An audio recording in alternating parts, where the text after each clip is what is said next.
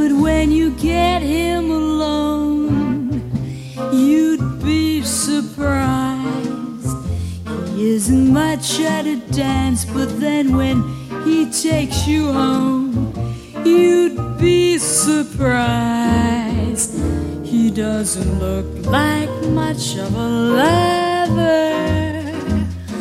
Don't judge a book by its cover. He's got the face of an angel, but there's a devil in his eye. He's such a delicate thing, but when he starts in the squeeze, you'd be surprised. He doesn't look very strong, but when you sit on his knee, you'd be surprised. At a party or at a ball, I've got to admit he's nothing at all, but in a Morris chair, you'd be surprised. Grande traversée, moi Marilyn. Deuxième partie.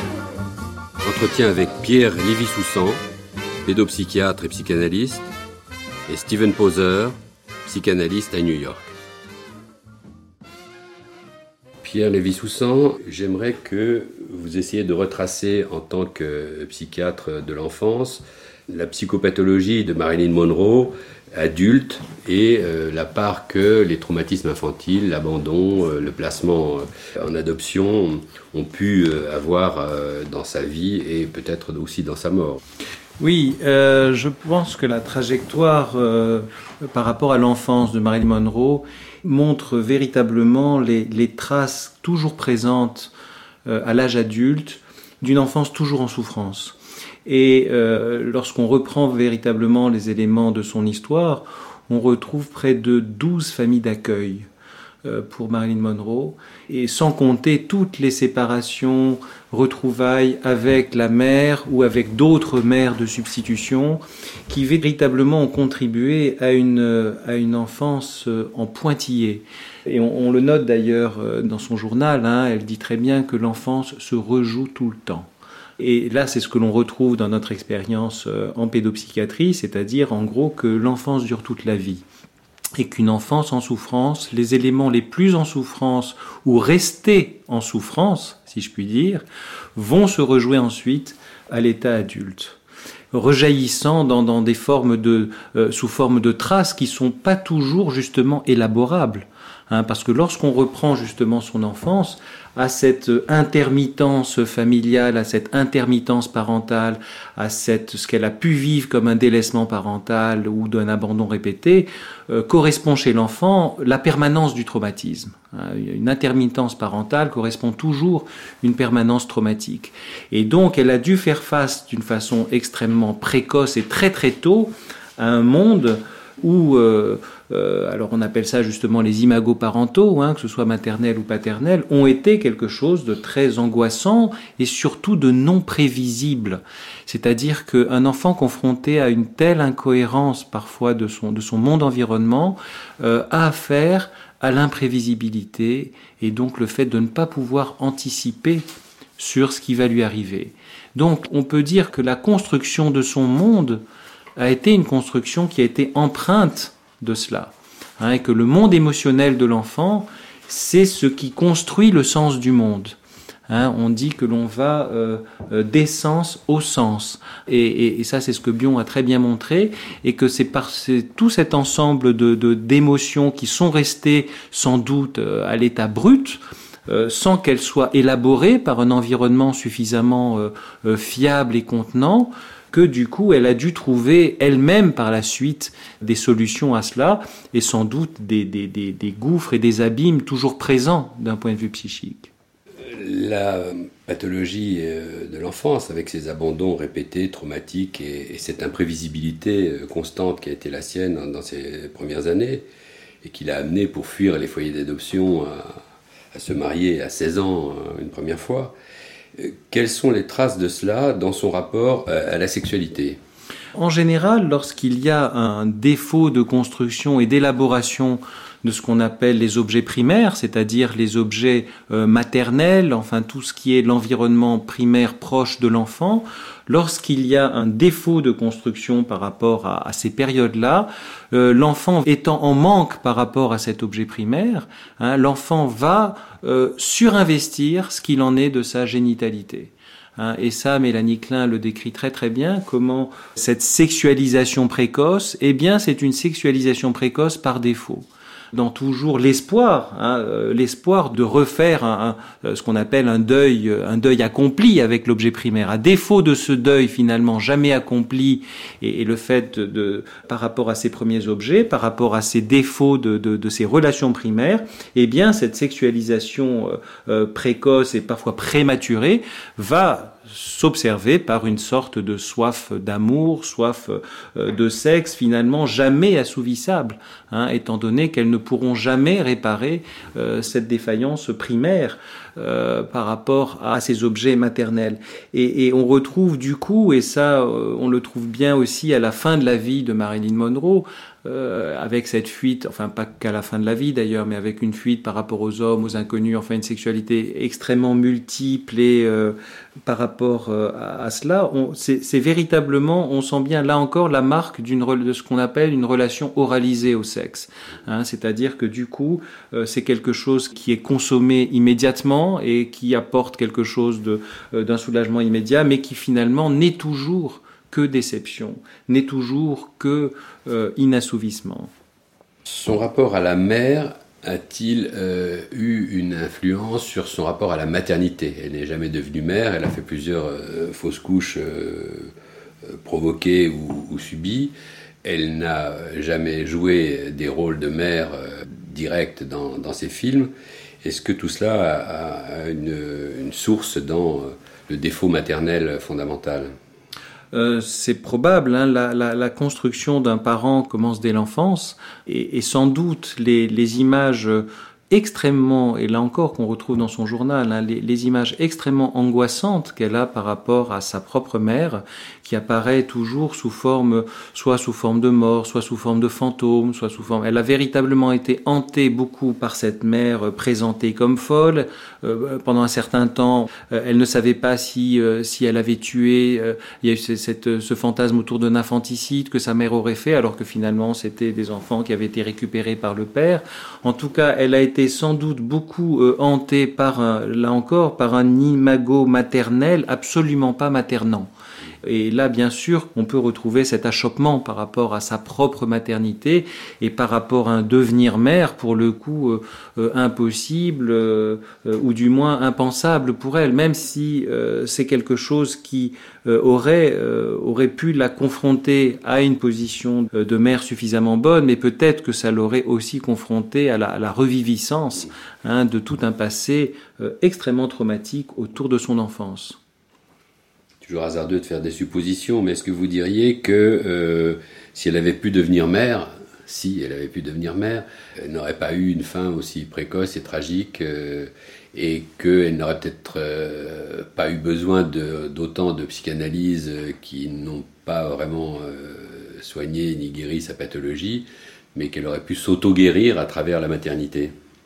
Je crois que c'est c'est pas évident du tout parce que justement euh, ce que nous apprend la clinique par rapport à ces enfants qui ont une enfance euh, faite de délaissement et de traumatismes multiples, euh, c'est justement lorsqu'ils deviennent parents, à nouveau ces conflits réémergent. Et ils se retrouvent parfois hein, dans une sorte de répétition transgénérationnelle avec à nouveau du délaissement, avec à nouveau de la maltraitance, ce qui était d'ailleurs son cas, hein, étant donné que euh, que ce soit sa grand-mère, que ce soit sa mère, il y avait quelque chose de très répétitif sur un plan transgénérationnel. Et que bien souvent euh, cela confronte tellement l'adulte à une, une, enfance euh, qui la renvoie à des éléments extrêmement traumatiques où eux-mêmes sont renvoyés directement dans, un, dans une position de parent impossible que il y a quelque chose de l'ordre de la répétition traumatique qui se fait. Donc moi, je ne pense pas du tout que la, que la parentalité est une, euh, soit une thérapeutique pour les enfants très très très en souffrance. Et c'est justement très important de de pouvoir élaborer ça avant. Alors peut-être que l'on parlera de, de qu'est-ce qui fait que euh, les thérapies et les analyses de Marilyn ont été un véritable échec, hein, avec aussi ce que vous avez euh, bien montré, toutes les erreurs techniques hein, qu'a pu faire Grinson, parce que là encore, euh, la psychanalyse de ce type de personnalité nécessite euh, peut-être des outils théoriques hein, et, des, des, et, une adaptation du cadre qu'à l'époque, hein, cela n'a pas été possible. Est-ce que vous diriez, euh, avec une sorte de fatalisme, que euh, enfant abandonné, euh, placé, ne peut être que parent abandonnique le jour où il devient père ou mère? Non, alors c'est pas. Alors, je, je, ne vais pas non plus jusque là, étant donné que ce qu'elle a pu mobiliser et ce que les adultes aussi peuvent mobiliser autour de telles souffrances, c'est aussi quelque chose qui peut leur permettre de, de, euh, résoudre ces problématiques-là. Et euh, Marilyn Monroe, les, solutions, si je puis dire, euh, qu'elle a adoptées par rapport à ça, sont des solutions qui auraient pu véritablement réussir. Hein. C'est-à-dire le fait d'avoir été confrontée très très tôt à une absence de rêverie maternelle, qui représente pour l'enfant son, son, monde, eh bien, elle a réussi à ce que le monde entier rêve d'elle euh, en tant qu'adulte. Hein. Donc, les solutions qu'elle a pu trouver ont été aussi à la mesure de ces fractures-là, et que le fait d'essayer de, chercher un, autre sens à sa vie que des retrouvailles qu'elle n'aura jamais et dont elle a dû faire son deuil, l'a poussée vers une création artistique euh, qui était quand même phénoménale. Hein, et que euh, sans doute on ne serait pas encore là euh, à parler de Marilyn Monroe si elle n'avait pas su mobiliser des, potentialités et des réalisations de l'ordre de la création d'un art et de son art qui véritablement est quelque chose qui a pu, qui ont été mobilisés par ces fractures de l'enfance. Hein, je ne pense pas que les fractures de l'enfance soient une forme de destin historique et génétique à tout ça. C'est-à-dire, heureusement, il y a, les potentialités multiples du psychisme, de l'inconscient, qui peuvent permettre de remanier cela avec, là encore, il y, a, ceux qui peuvent y arriver, il y a ceux qui arriveront moins, il y a des solutions qui seront trouvées, mais euh, parfois, lorsque le, le, le, le sort s'acharne au sens que euh, cela était au-delà de ses capacités élaboratives, là oui, effectivement, ça va vers des échecs. Mais heureusement, heureusement, il y a une grande plasticité du psychisme, mais c'est sûr que ce qu'elle a dû surmonter, elle, était quelque chose de colossal et peut-être de sous-évalué par rapport à l'impact que peut avoir ces, traumatismes de l'enfance. Hein. Vous savez, les, cliniciens de l'enfance, ce qu'on dit toujours, c'est que l'enfance dure très peu de temps et que on a, euh, euh lorsque vous voyez, c'est-à-dire 12 familles d'accueil euh, pendant l'enfance, cela a des conséquences graves. Hein, c'est-à-dire, et on sous-estime les, traces psychiques.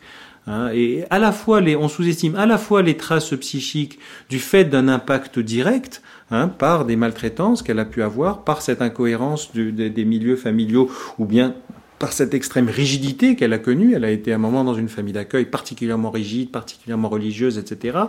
Mais aussi, on a vu que euh, Winnicott a montré à quel point ce qui a un impact chez les enfants, ce sont les événements qui auraient dû se passer et qui ne se sont pas passés. C'est-à-dire une sorte de, de, de, trauma par défaut, de trauma qui s'inscrit en, en, faux par rapport à une construction psychique, d'un événement qui aurait dû être là, qui n'a pas été là.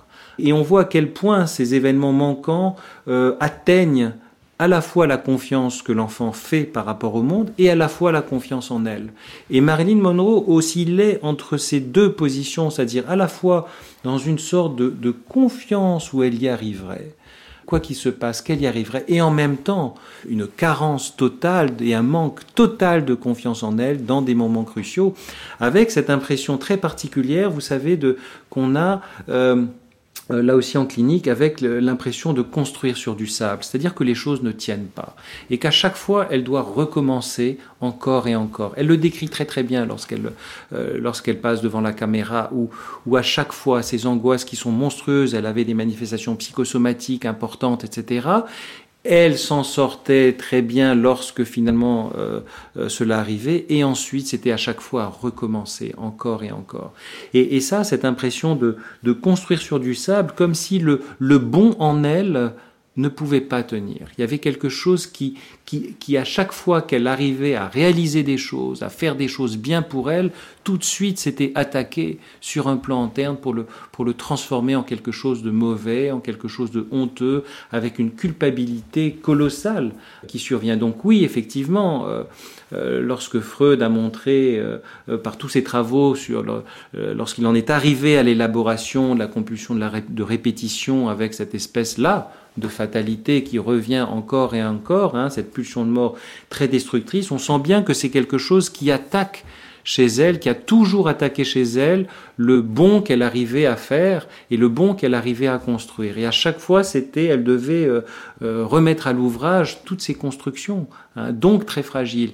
Et il est vrai que le, la, confiance qu'on a en soi et qu'on a dans le monde s'élabore très très tôt dans la vie de l'enfant. Donc, mais elle, elle, elle, devait à chaque fois le rejouer. Et puis lorsqu'elle décrit ce qui lui est arrivé, enfin à chaque fois que la, caméra tournait, on sent bien qu'à chaque fois, il y avait à nouveau une situation traumatique et à nouveau, il fallait qu'elle sollicite toutes ses capacités pour pouvoir dépasser cette euh, situation traumatique.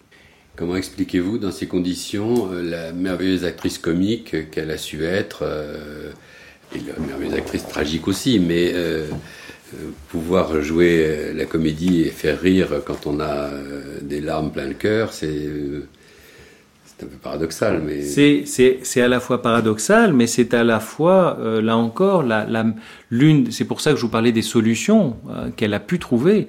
Hein. L'une des solutions que le psychisme a, c'est de lutter d'une telle façon contre les éléments de, de tristesse et mélancolique que l'on arrive justement à, à, à, puiser dans ce registre drôle de comique pour lutter contre ces éléments euh, qui, attirent vers le fond, avec d'autant plus de réussite que là encore, ces éléments sont présents.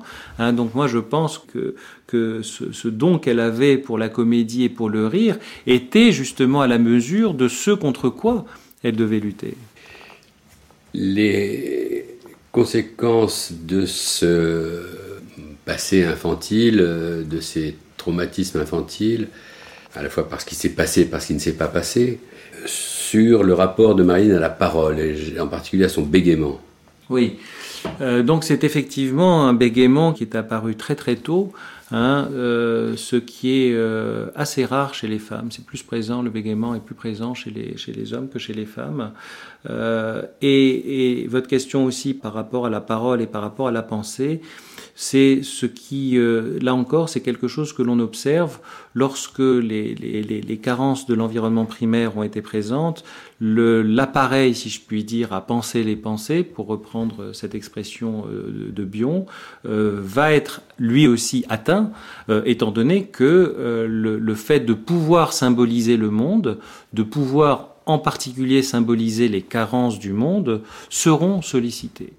Et donc, euh, l'enfant va se défendre par rapport à sa défaillance en pouvant justement euh, tenter de moins symboliser le monde pour moins en prendre conscience. Et que donc tout l'appareil de pensée qui permet euh, la, la, la, construction véritablement de la, de la pensée et, de, et, des processus secondaires, c'est quelque chose qui sera sollicité d'une façon parfois très, très différente, très tiraillée, avec à la fois quelque chose qui peut entraîner un achoppement entre la pensée et les mots, c'est-à-dire entre euh, l'émotion, la pensée et les mots, parce que euh, mettre les, mots face aux bonnes pensées est quelque chose d'impensable. Et donc, parce que justement non symbolisable et difficilement atteignable pour le psychisme. Donc on peut imaginer que tout ce qui permet justement la, conception et les relations des mots aux émotions et au sens euh, ait pu jouer chez Marilyn Monroe avec, là encore, ce sont des choses qui apparaissent dans son, dans, son journal, la difficulté qu'elle pouvait avoir de trouver les bons mots pour les bonnes émotions. Et du coup, là encore, dans les solutions qu'elle a pu trouver, cette hyper appétence pour le savoir, cette hyper appétence pour la culture, pour les livres euh, que l'on retrouve. Et on sent bien comment cette, euh, cette hyper appétence est venue, là encore, pour collaber quelque chose qui ne s'est pas fait au moment où cela aurait dû se faire. Donc, le, le, fait justement de, de, pouvoir ensuite avoir les bons mots pour les bonnes pensées, pour les bonnes émotions, c'est quelque chose dont elle a été finalement en recherche constamment. Hein, et sans doute cette, cette appétence par rapport à la, à la, à la culture, par rapport à les, aux livres, hein, c'est-à-dire tenter de trouver chez les autres les mots qui, qui, qui pouvaient convenir sur ses propres émotions, euh, était sans doute dû à cela. Mais et lorsque vous voyez aussi la, la la poésie qu'elle a pu écrire, le peu, en tout cas le peu de poésie dont, dont, on a la trace, sont des, sont des poèmes qui sont très très beaux, extrêmement euh, euh, beaux sur le plan justement de toutes les émotions que, que cela soulève, et, et, on sent bien que voilà, c'est-à-dire par moment elle a réussi à, former, à formuler dans les mots, dans les phrases, etc. Une, une idée de ce qu'elle pouvait ressentir, et euh, euh en nous faisant vivre justement tout, tout ce registre émotionnel qui était quand même encore plus vécu et sollicité lors de sa création artistique et lors de son jeu d'actrice. You'd be surprised. He's not so good at the start, but at the end of the week, you would be surprised. On a streetcar or in a train, you think he was born without any brain, but in a taxi cab. And when he starts to grab, I said a taxi cab, you'd be surprised. This one's a real danger. Peut-être qu'on pouvait évoquer les grands reproches qui ont été faits à Marine Monroe, c'était par exemple sur le retard qu'elle avait, sur le, retard et l'attente. Alors bon, l'une des, l'une des premières interprétations, c'est celle que Grinson lui donne, c'est-à-dire c'est une agressivité par rapport à l'autre qui doit l'attendre et donc la désirer.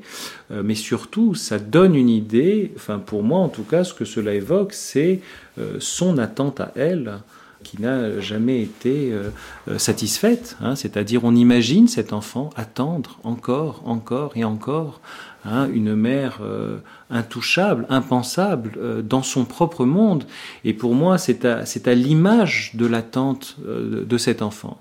Il faut savoir que l'attente, et, c'est sans doute l'une des sources les plus traumatiques du délaissement, hein, parce que quand on dit délaissement, on pense que c'est quelque chose de, non traumatique. Au contraire, c'est extrêmement traumatique, le délaissement, parce que justement, le, l'enfant passe dans des phases où ensuite il va haïr l'objet attendu.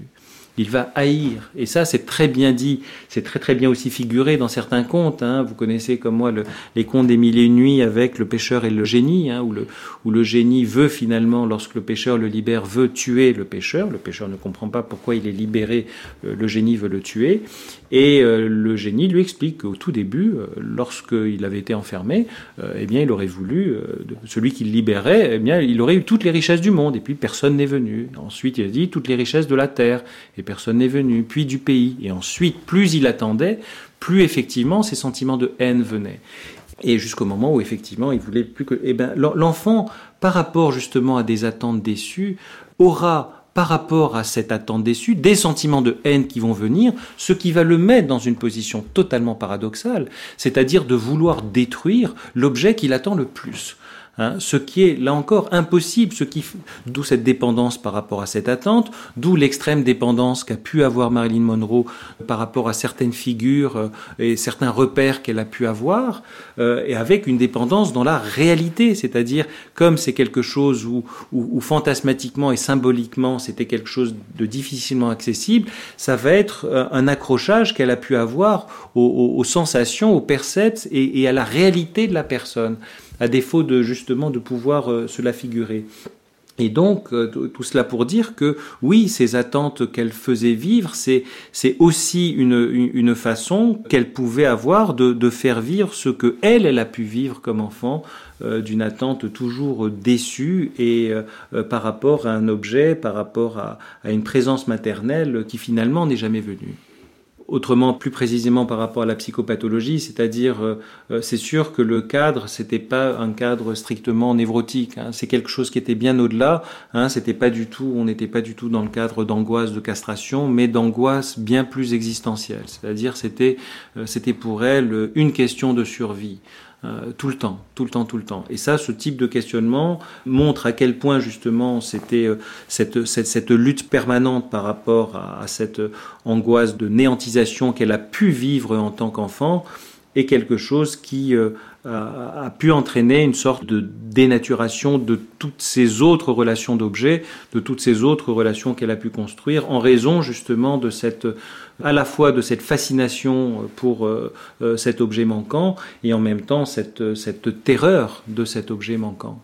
Hein, et, il y a toujours eu ces, ces deux mouvements, et, le fait de fuir toujours, que ce soit par les hommes, que ce soit par euh, la, vie qu'elle a pu avoir, le fait de, de, fuir toujours cette problématique, finalement, la maintient toujours, euh, de par le fait de ne pas avoir pu finalement conflictualiser euh, et ça, c'est sans doute ce qui a manqué en, dans sa thérapie, hein, de pouvoir conflictualiser cette haine hein, qu'elle a pu avoir par rapport à cet objet primaire, et que le fait justement de ne pas avoir pu conflictualiser cette haine par rapport à ces objets primaires, du coup la rendait toujours coupable et finalement incapable de se détacher.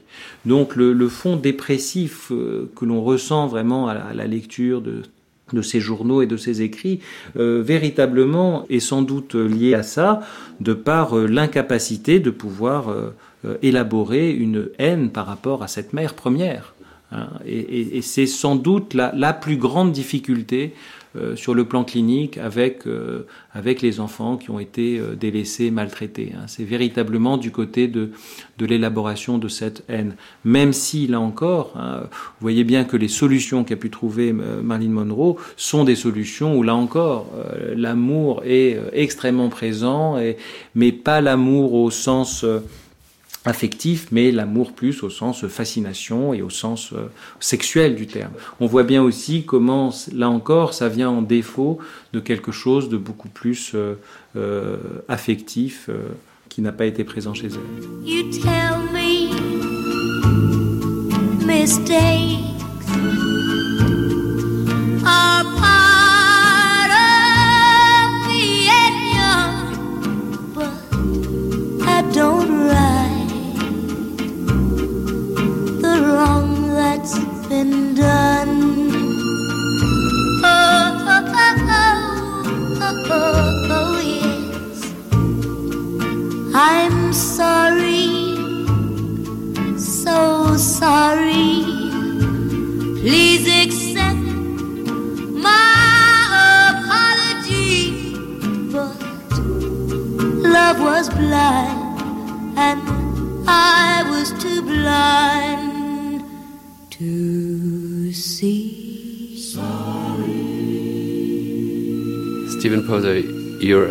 A psychoanalyst here in New York, and you had a great deal of. Um, being familiar with the Marilyn Monroe story. Stephen Poser, vous êtes psychanalyste à New York et vous connaissez bien l'histoire de Marilyn Monroe. Impressive Uh, Vous avez écrit uh, votre mémoire sur la psychanalyse, spécialisée dans le traitement des patients borderline. Um, que diriez-vous de sa pathologie Eh bien, vous savez, dans la littérature psychanalytique, on parle de troubles de la personnalité borderline. Borderline personality disorder, limite en français. Je pense que c'est exactement ce dont souffrait Marilyn. Ou en tout cas, cela se rapproche de tous les problèmes qu'elle laissait voir.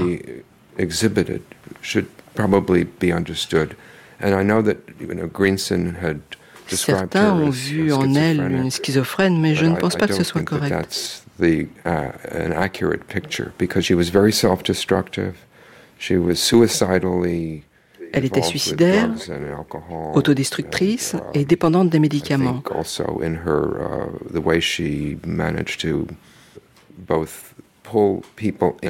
Regardez la façon dont elle essayait de s'attirer l'affection des personnes pour ensuite les rejeter violemment et briser toute relation. Um, Je pense vraiment que c'était une personne brisée. Elle était hantée par l'abandon qu'elle avait subi enfant de la part de sa mère et de ce père qu'elle n'a jamais connu. Elle manquait de confiance. Et n'était jamais sûre que quelqu'un l'aime ou la désire.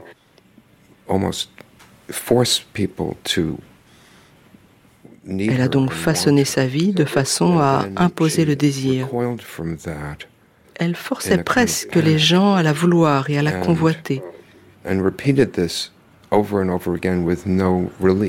Et ensuite, elle se rétractait dans une espèce de panique. Elle reproduisait sans cesse ce même schéma, sans répit. Je pense qu'elle n'a jamais trouvé la sécurité et la confiance de se savoir inconditionnellement et sincèrement aimée, que ce soit en tant qu'enfant ou en tant que femme. Cela l'a menée au désespoir. Pensez-vous que c'est une pathologie du style ni avec les autres, ni sans les autres, où l'on est toujours en manque de confiance dans les deux cas?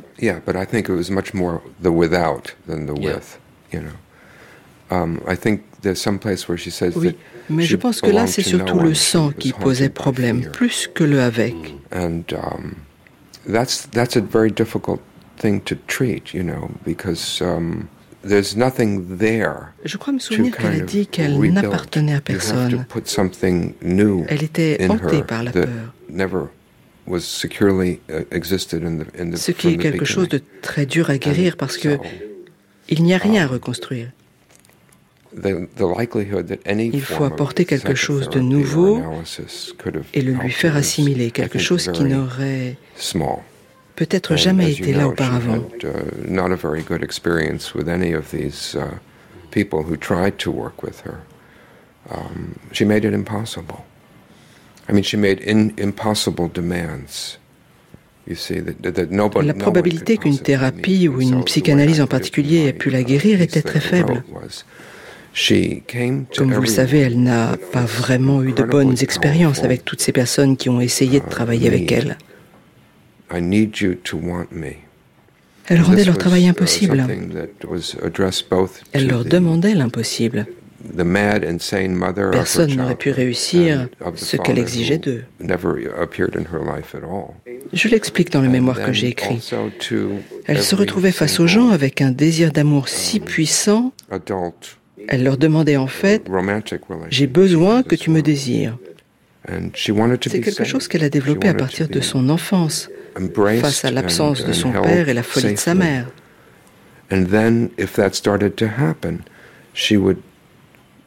Elle a fait de même pour chaque um, relation sentimentale qu'elle a eue. Elle voulait être en sécurité, elle voulait être à l'abri et protégée. Mais dès que cela commençait à arriver, elle paniquait. Parce que ses sentiments de désir la faisaient appréhender et craindre la perte ou la trahison inévitable qui en résulterait. Il était donc impossible de vivre comme cela. Au moment où elle commençait à obtenir ce qu'elle désirait tellement, elle le repoussait. Parce qu'elle avait peur de le perdre ensuite. Est-ce que vous comprenez ce que je veux dire? Je pense donc qu'elle vivait dans une espèce de prison, qu'elle était tombée dans un piège et qu'elle ne pouvait s'en sortir. En ce qui concerne ses relations amoureuses, je pense qu'elle n'a jamais connu l'amour. Elle ne se serait pas laissée aller, elle aurait pensé que c'était beaucoup trop dangereux de devenir soudain si ouverte à l'autre. et donc si vulnérable. Elle n'avait pas non plus une grande estime de soi. Elle se voyait comme une prostituée ou un enfant abandonné, comme quelqu'un qui pouvait faire tourner la tête des hommes avec son corps sexy, mais rien d'autre. Uh, Au final, um, je pense qu'elle a fini par croire qu'elle était, je sais pas moi, une ordure. Pensez-vous que son corps était comme un écran entre elle et sa peur de disparaître? Um, Je pense que c'était sa marchandise, une denrée, la seule chose sur laquelle elle savait qu'elle pouvait compter. Donc elle l'utilisait à son avantage. Elle le considérait comme sa seule et unique qualité. Je ne crois pas qu'elle pensait être une véritable artiste, ni une vraie adulte capable de maintenir une relation sentimentale et sexuelle de façon sincère. Elle se voyait comme une image. Elle était une création et un miroir à l'écran et sur les photocopies. Mais ça, ce n'était pas elle. Ça, c'était Marilyn Monroe, la création, la fiction. Ce fut sa grande invention. Elle a créé Marilyn Monroe. Elle la regardait dans le miroir, elle scrutait chacune de ses photos et était fascinée par cette image. Elle était constamment en train de la perfectionner. Elle changeait de rouge à lèvres, repoudrait son nez ou remaquillait ses yeux. Mais c'était quelque chose d'externe.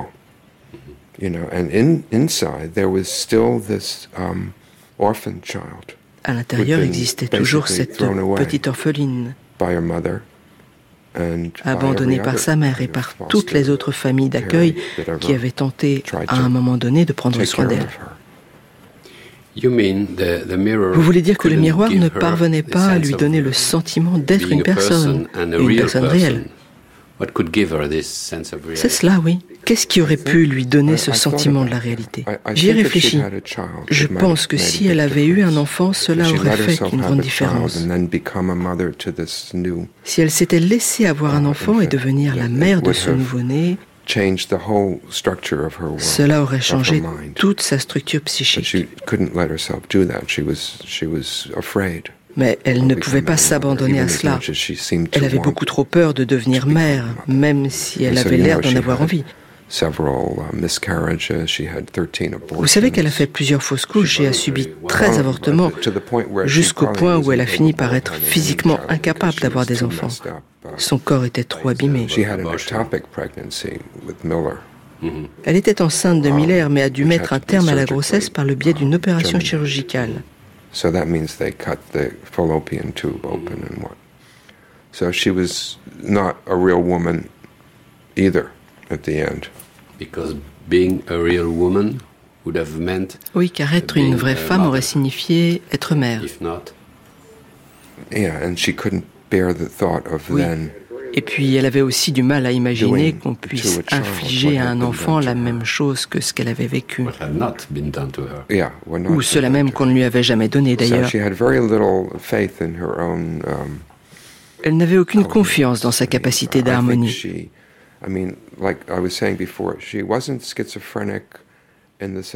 Je dis bien qu'elle n'était pas schizophrénique dans le sens où elle n'entendait pas des voix et n'hallucinait pas. Mais elle avait ce que j'appelle dans mon étude une anxiété psychotique, beaucoup plus développée que chez les gens ordinaires comme nous. Elle avait la crainte constante d'être rejetée ou de tomber dans l'abîme. C'était vraiment ce qui la caractérisait. Elle était toujours dans cet état d'esprit assez malheureux, et ce n'est pas lié au fait d'être une mère, ou à un psychanalyste, ou à un mari. C'est une angoisse existentielle, tout simplement. Mais elle se dissociait. Elle avait des phases où elle s'extirpait de son corps et se dépersonnalisait. Cela, on peut d'ailleurs le lire dans plusieurs rapports sur Marilyn. C'est tout particulièrement visible lorsqu'elle était sur scène.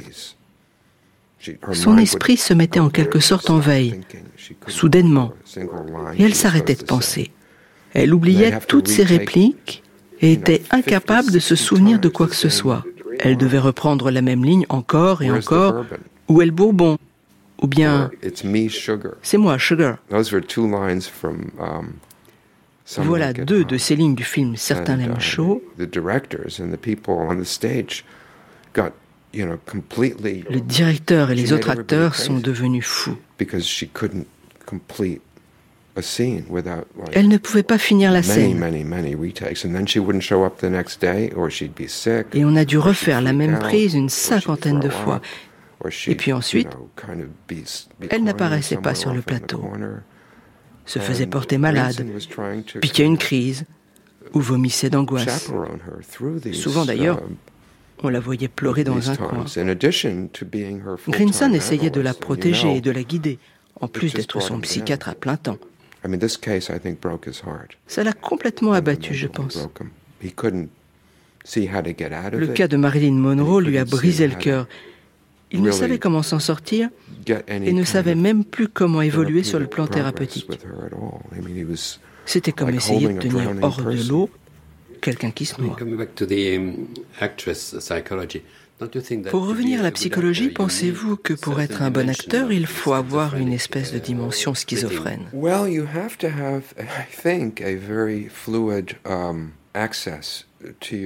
Eh bien, je dirais qu'il faut avoir facilement accès à ses propres émotions et à toutes les expériences qui ont un sens dans la vie.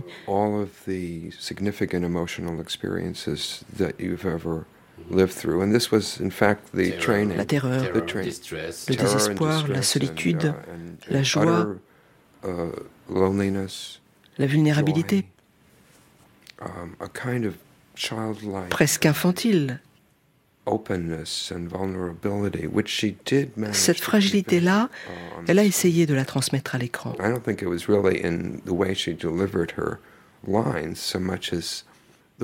Pas vraiment dans la façon dont elle disait ses lignes. En fait, c'est la façon dont la caméra la capturait. Um,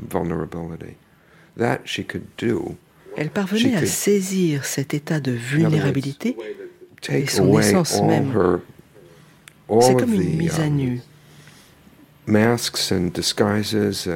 uh, caméra révélait tous ces masques, déguisements et autres imitations. Elle devenait émotionnellement très réelle à l'écran. Ça, elle parvenait à le faire.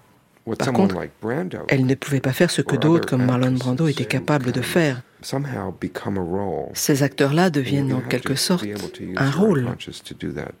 Il faut utiliser son inconscient pour cela et être capable de se laisser aller. On est créé par le rôle et le personnage que l'on est censé incarner. Car au final, ce n'est qu'un scénario et il faut y apporter quelque chose de personnel. On ne peut pas tout simplement imiter la façon dont on pense que le personnage agirait. Il faut vraiment s'imprégner du personnage pour le jouer. Il faut arriver à être créé par le rôle. Et cela requiert une capacité psychologique particulière. C'est ce qui fait tout l'art de l'interprétation, à mon sens. C'est ce que les acteurs essayent d'apprendre lorsqu'ils suivent des cours de théâtre apprendre à devenir un personnage. Uh, Je sais que c'était son rêve et son idéal, que c'était ça, être un vrai artiste. Être actrice ne consistait pas à s'agiter tout simplement devant une caméra, mais à donner corps, à incarner un personnage.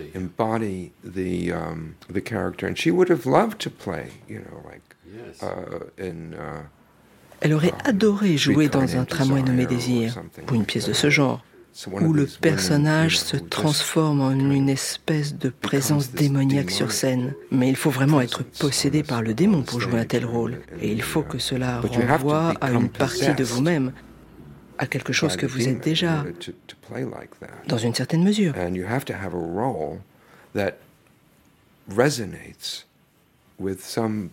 Autrement, vous ne pouvez pas jouer quelqu'un qui ne veut rien dire pour vous.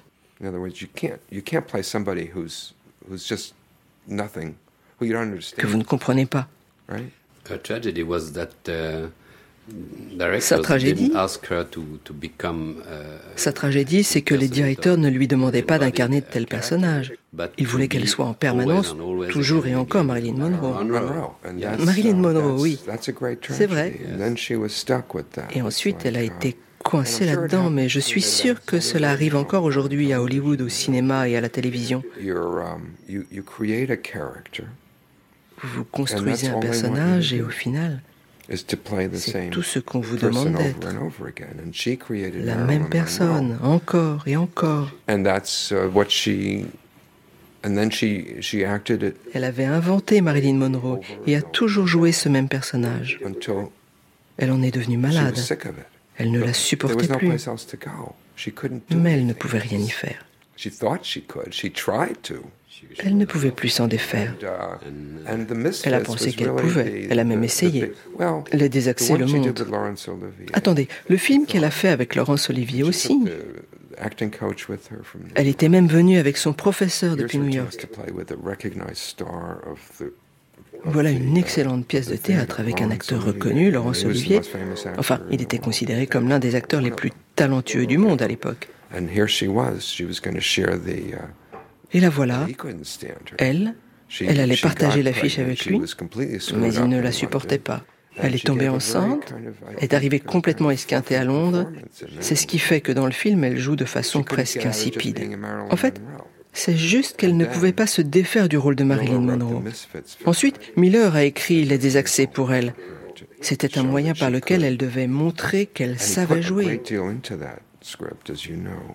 Et il s'est um, vraiment donné beaucoup de mal pour écrire ce script, qu'il a basé sur ce qu'il avait appris de Marilyn en vivant avec elle.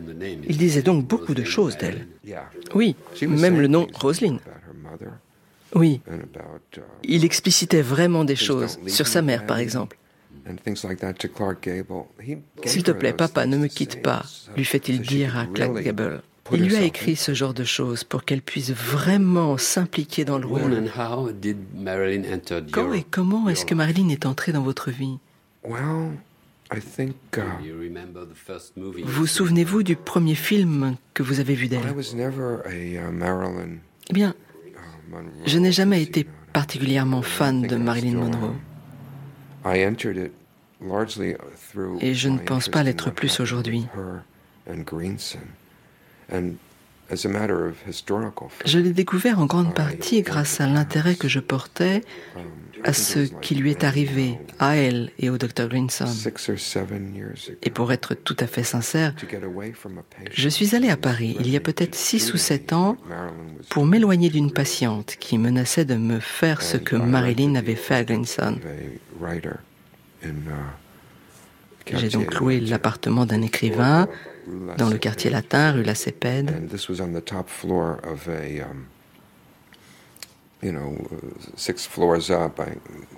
C'était un petit studio au dernier étage de l'immeuble rempli de livres écrits en français. Il était écrivain. Je m'y suis installé. And I was um, walking around and looking through all of his books. Et alors que je feuilletais ces livres, votre livre, Marilyn Dernière Séance, a glissé de l'étagère. Et a atterri devant moi.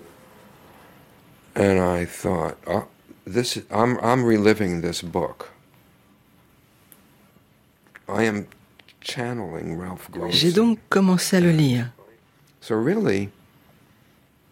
À ce moment-là, j'ai pensé, je suis en train de vivre ce que ce livre raconte. Je suis tout à fait dans la situation de Grinson. Um, Ensuite, j'ai traduit ce livre en anglais pour moi, pour améliorer mon français en gros. Mais lorsque je suis rentré à New York, uh, j'en ai parlé à Sophie Bath, comme vous le savez, et elle aussi s'est intéressée à cette histoire de Marilyn Monroe à um, travers votre livre.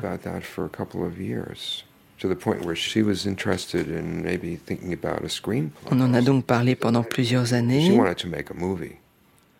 Jusqu'à ce qu'elle soit elle-même attirée par l'idée d'un scénario, um, parce qu'elle voulait faire un film.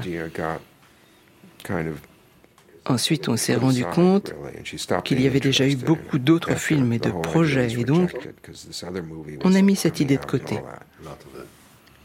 Cela l'a un peu refroidi et elle s'est détournée de l'histoire.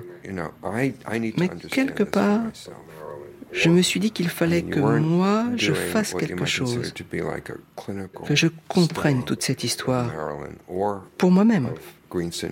J'ai donc considéré l'idée d'en faire une analyse clinique et d'approfondir l'histoire de Greenson. Vous, vous aviez vraiment mené un travail de fiction en tentant de recréer la relation à partir de sources que vous aviez collectées.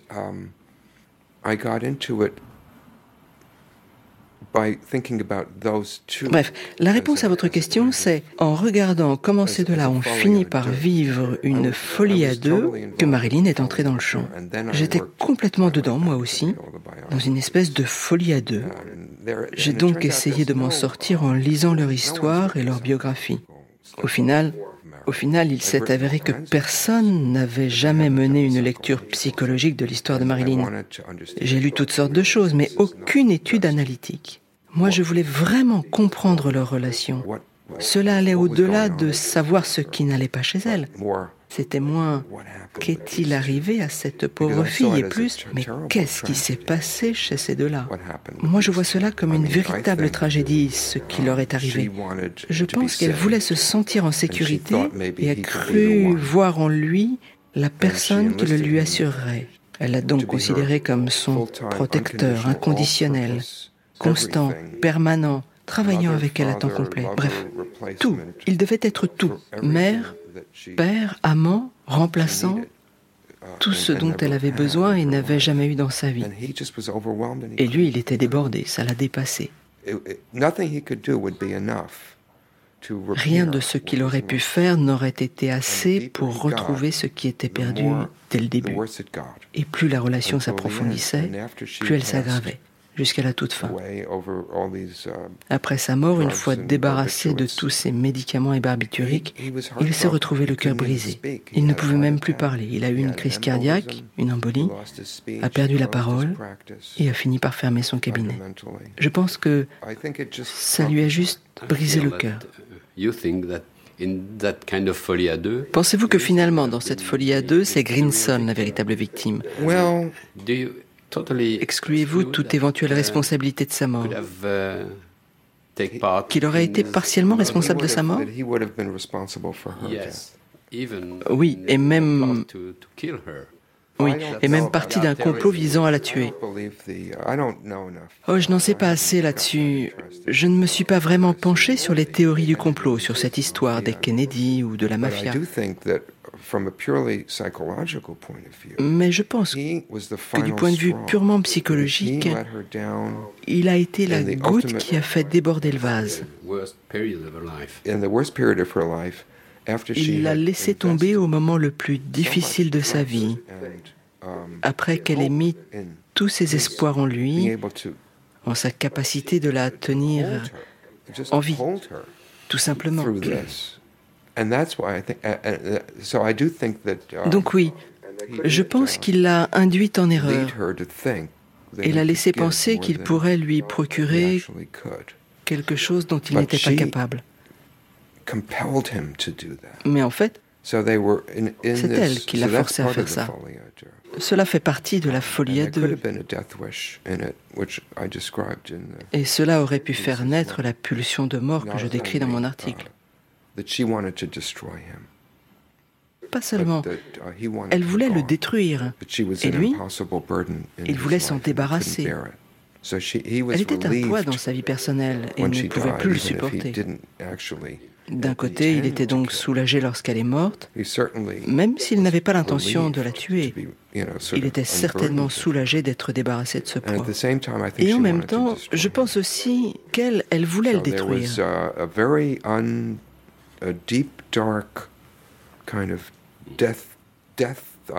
La mort était donc le véritable moteur de cette relation. Uh,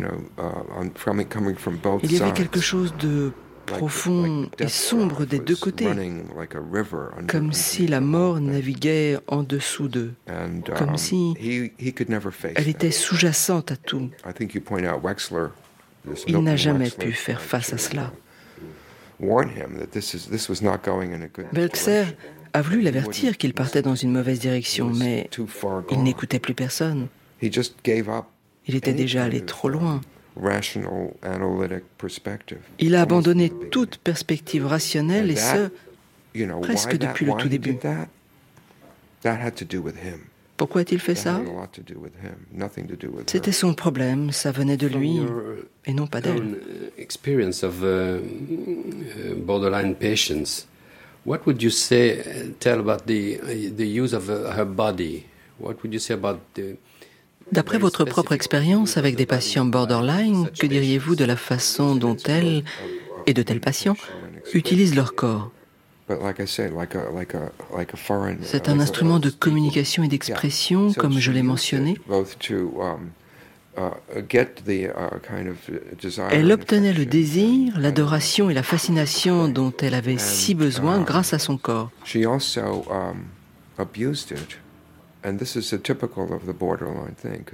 Mais elle en abusait aussi.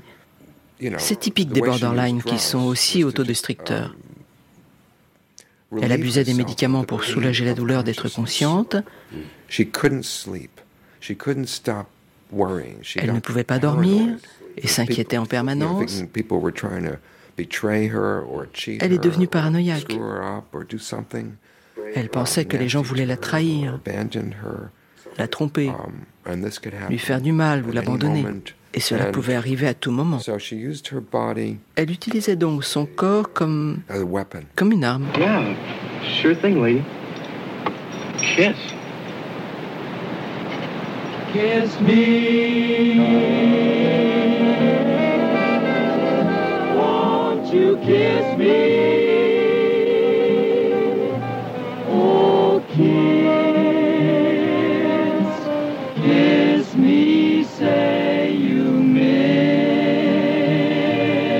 What about it, lady? Not enough. With heavenly affection.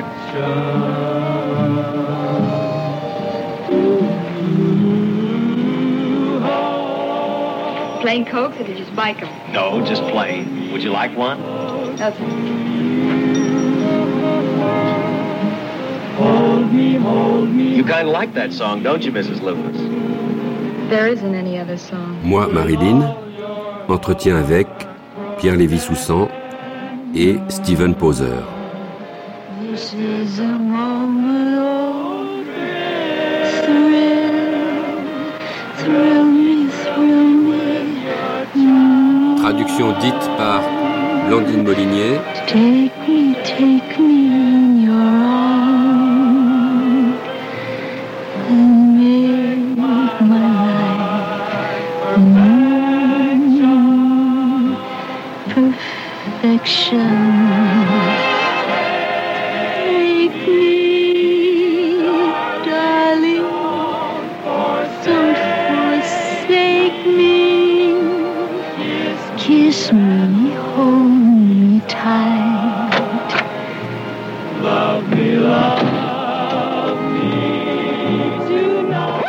quelques instants, vous allez retrouver Marilyn dans ses dernières séances avec le feuilleton radiophonique réalisé par Juliette Eyman d'après le roman de Michel Schneider. Aujourd'hui, cinquième et dernier épisode.